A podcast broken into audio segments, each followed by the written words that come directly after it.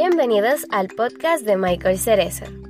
Aquí podrás encontrar temas sobre Biblia, teología, liderazgo y mucho más.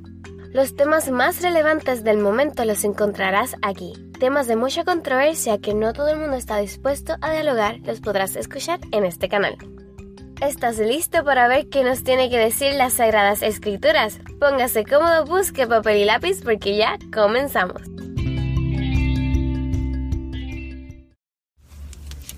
Hoy hablaremos de un texto machista, como muchos otros podemos encontrar a lo largo de la escritura. Pero deberíamos preguntarnos, ¿verdaderamente es un texto machista o sufrió algún daño al momento de la traducción al idioma español? Porque recordemos que la Biblia no fue escrita en nuestro idioma. Antiguo Testamento, hebreo, arameo, Nuevo Testamento, griego. Y actualmente en, en las lenguas modernas se pierde un 15% cuando tú traduces algo. Por ejemplo, este podcast lo traducen al idioma inglés, se pierde un 15% en una lengua actual moderna. Imagínese usted cuánto porcentaje se pierde de una lengua tan antigua como el griego en el caso del Nuevo Testamento y como el hebreo y el arameo en el caso del Antiguo Testamento. ¿Se perderá más de un 15%? La respuesta, por supuesto que sí. Ahora bien, busquemos el sentido original de este y muchos otros textos que encontramos a lo largo de la Biblia. Pero antes de comenzar de lleno con este episodio, lo cual va a ser un poco intenso y voy a ser eh, lo más directo que pueda, porque muchas personas eh, me han eh, cuestionado, me han pedido también que responda y que dé una explicación un poco más detallada en cuanto a, este versículo que estoy por leer a continuación.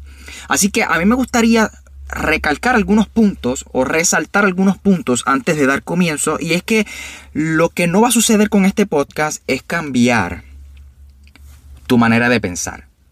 Posiblemente este podcast te guste o este episodio posiblemente eh, sea uno de tus favoritos porque tu estilo de pensamiento puede ser igual al mío, pero puede ser que tu estilo de pensamiento no sea igual al mío y este episodio te caiga un poco mal. Así que desde ahora te digo que si por el contrario no te gusta el episodio, simplemente no lo compartas eh, y desde ahora puedes ir saliendo. Eh, porque creo que no seré eh, muy aceptado por muchas personas que todavía tienen un, un pensamiento bastante patriarcal, bastante machista. Eh, pero ahora sí, primera de Timoteo capítulo 2, verso 12, donde dice, porque no permito a la mujer enseñar ni ejercer dominio sobre el hombre, sino estar en silencio. Y muchas personas han tomado este texto para decir, la mujer no debe ser pastora, la mujer no debe ser líder, la mujer no debe tener ningún cargo de autoridad dentro de la iglesia y tiene que callarse en la iglesia. Ah, y no puede enseñar al hombre, porque el hombre eh, se hizo primero y el hombre es la cabeza. Y quien pecó fue Eva. Pero es que los dos pecaron. No, pero es que eh, fue Eva que la engañaron primero y Eva engañó a Adán. Pero es que los dos pecaron. Pero es que Dios no hace excepción de personas, ¿no? Pero es que el mismo apóstol Pablo dijo que no hay judío, no hay gentil, no hay libre, no hay esclavo, no hay hombre, no hay mujer. Para Dios eh, no hay acepción de personas. Entonces a veces tomamos ciertos textos para afirmar o decir ciertas cosas y utilizamos otros para formar y decir otras cosas. Me explico. Utilizamos este versículo para decir lo que acabo de, decir hace varios segundos, donde la mujer pues no debe tener ninguna posición de liderato y etcétera. Pero nos olvidamos de todos los, demás versículos. De hecho, nos olvidamos de la figura de Jesús, que a lo largo de todo el Nuevo Testamento lo que hizo fue eh, levantar la figura de la mujer y levantar el ánimo. Acuérdate del relato de la mujer samaritana y Jesús. Al final de la conversación, esta mujer eh, predica y le dice a, ciertas personas su experiencia con Jesús. Y dice la Biblia que gracias a su testimonio muchas personas creyeron. Luego esas personas tuvieron un, un eh, pudieron ver a Jesús con sus propios ojos y le dijeron a la mujer samaritana, antes habíamos creído porque tú nos, por lo que tú nos habías dicho, pero ahora creemos porque lo, lo podemos ver con nuestros propios ojos. Así que podemos ver aquí una mujer evangelista que predicó. Y eso era algo que no se podía. Porque es que Jesús vino a romper paradigmas. ¿Qué, me dices de, la mujer, de la mujer del flujo de sangre? Una mujer que estaba, eh, debería estar aparte de la sociedad. Estas mujeres que tenían eh, su periodo menstrual no podían mezclarse con las demás personas, tenían que estar aparte porque todo lo que ellas tocaban quedaba impuro. Y esta mujer llevaba 12 años con un flujo de sangre, lo cual me deja saber a mí que no tenía familia, que no tenía esposo y que la trataban como mucho menos que una mujer. No solamente esta mujer es mujer, valga la redundancia, sino que además de ser mujer, tiene un flujo de sangre, lo cual la hace menos importante y, y, y alguien que no vale y que su testimonio era contado por mentira. El testimonio de las mujeres era contado por mentira. Por eso es que en el libro de Marcos capítulo 16, cuando estas mujeres se dan cuenta que Jesús ha resucitado, ellas se lo dicen a los discípulos, porque si ellas se ponían a regar que Jesús había resucitado, no, la iban, no le iban a tomar el testimonio eh, en cuenta, porque se, pensaba que el testimonio de la mujer era mentira. Y mucho antes de Jesús, la mujer siempre ha sido muy eh, pisoteada y demás, y Jesús lo que hizo fue eh, levantar la figura de la mujer y, utilizar a la mujer. Pero esto es palabra de Dios. Y utilizamos ciertos versículos eh, a nuestra conveniencia, ¿no? En muchas ocasiones.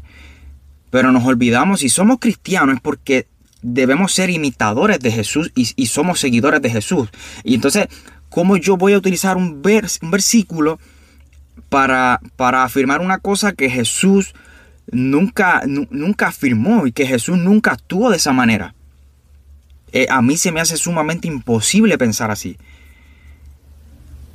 Primero hay que entender una cosa en el capítulo 2 de Primera de Timoteo, que obviamente esto, esto, el autor de esta carta, que no es el apóstol Pablo, aunque la carta misma diga, yo, el apóstol Pablo, escribo esta carta, eh, el autor de esta carta no es el apóstol Pablo, y esto se le conoce como pseudoepigrafía o en, eh, actualmente pudiéramos decirle que esto es como si fuera un plagio. Eh, obviamente eso es algo que no está permitido hoy día, pero era algo normal eh, en los tiempos antiguos donde tú podías escribir el nombre de una persona y, y las pseudoepigrafías son, son cartas que fueron escritas a nombre de Pablo, pero que no fueron directamente escritas por Pablo, sino que fueron sus discípulos. Pero esto es un tema que yo pudiese tocar en otro episodio, porque hoy me quiero enfocar en este texto que muchas personas, lamentablemente, han malinterpretado. Y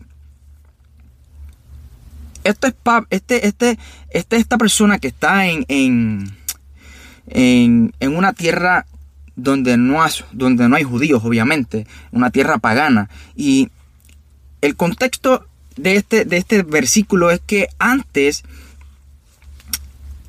el estudiar de otras religiones, de otros dioses, porque cuando una tierra es pagana es porque eh, adoran otros dioses y tienen otras eh, deidades o, o divinidades o como tú lo quieras llamar, el hombre siempre era el que se encargaba de estudiar dicha religión y se la imponía a la mujer.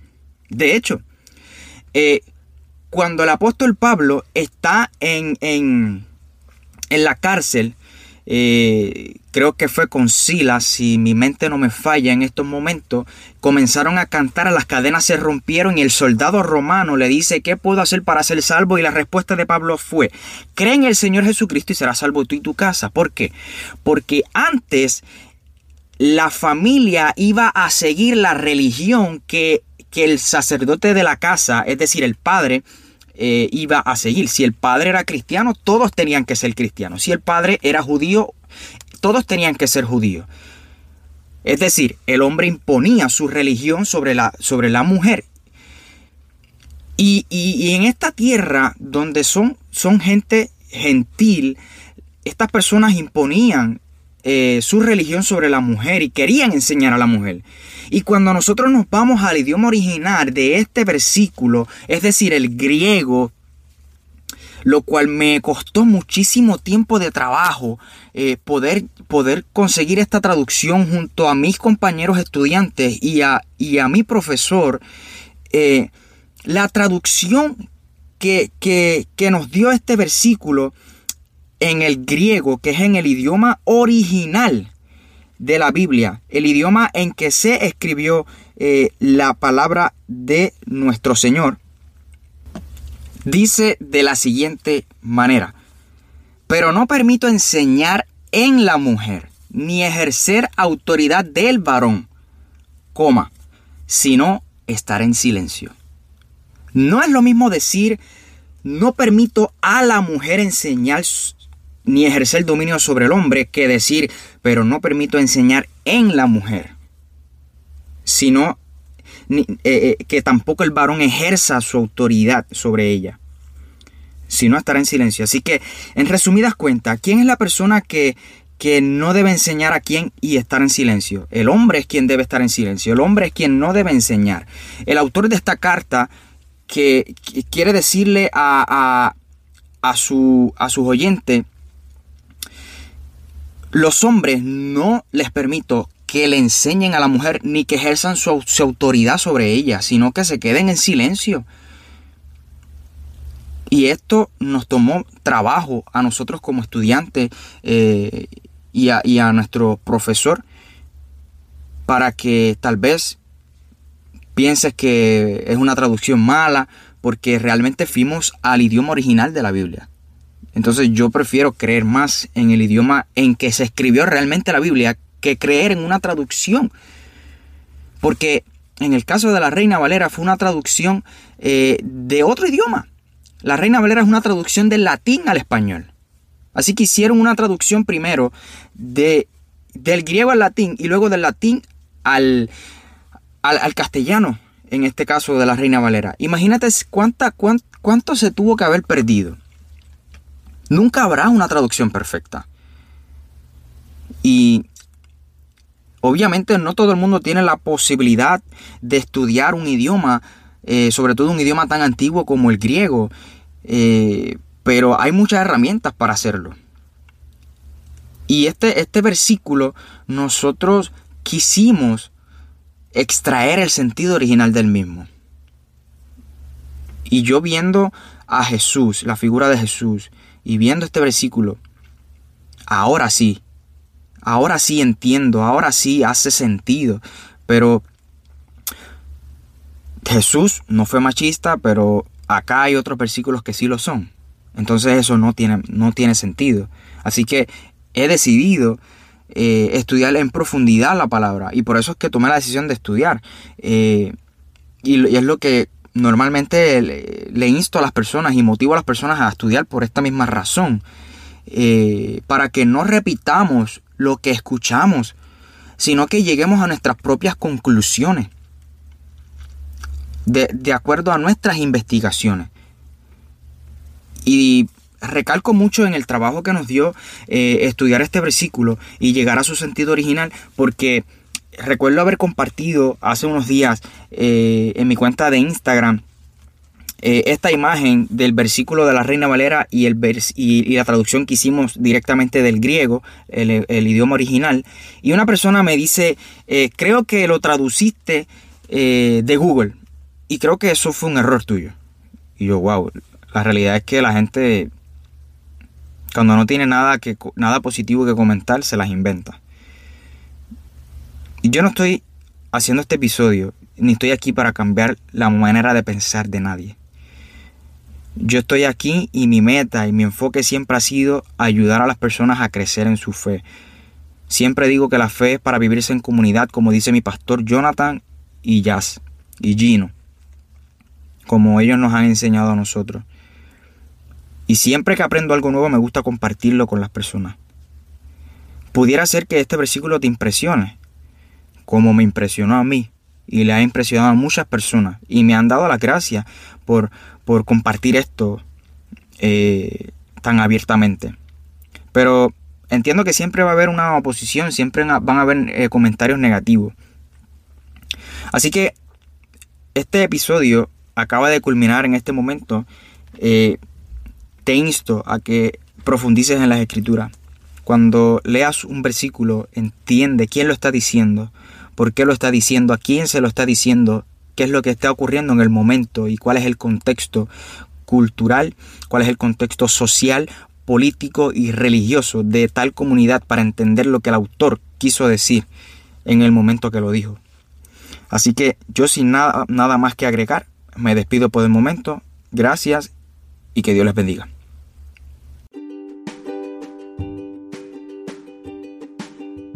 Si te gustó este episodio, por favor no olvides darle me gusta y compartirlo con alguien más. Compartamos el Evangelio utilizando todas las herramientas que tenemos a nuestro alcance. A su vez te invito a que me sigas en todas las redes sociales como Facebook, Instagram, Spotify, TikTok y Twitter como Michael Cerezo. Muchas bendiciones.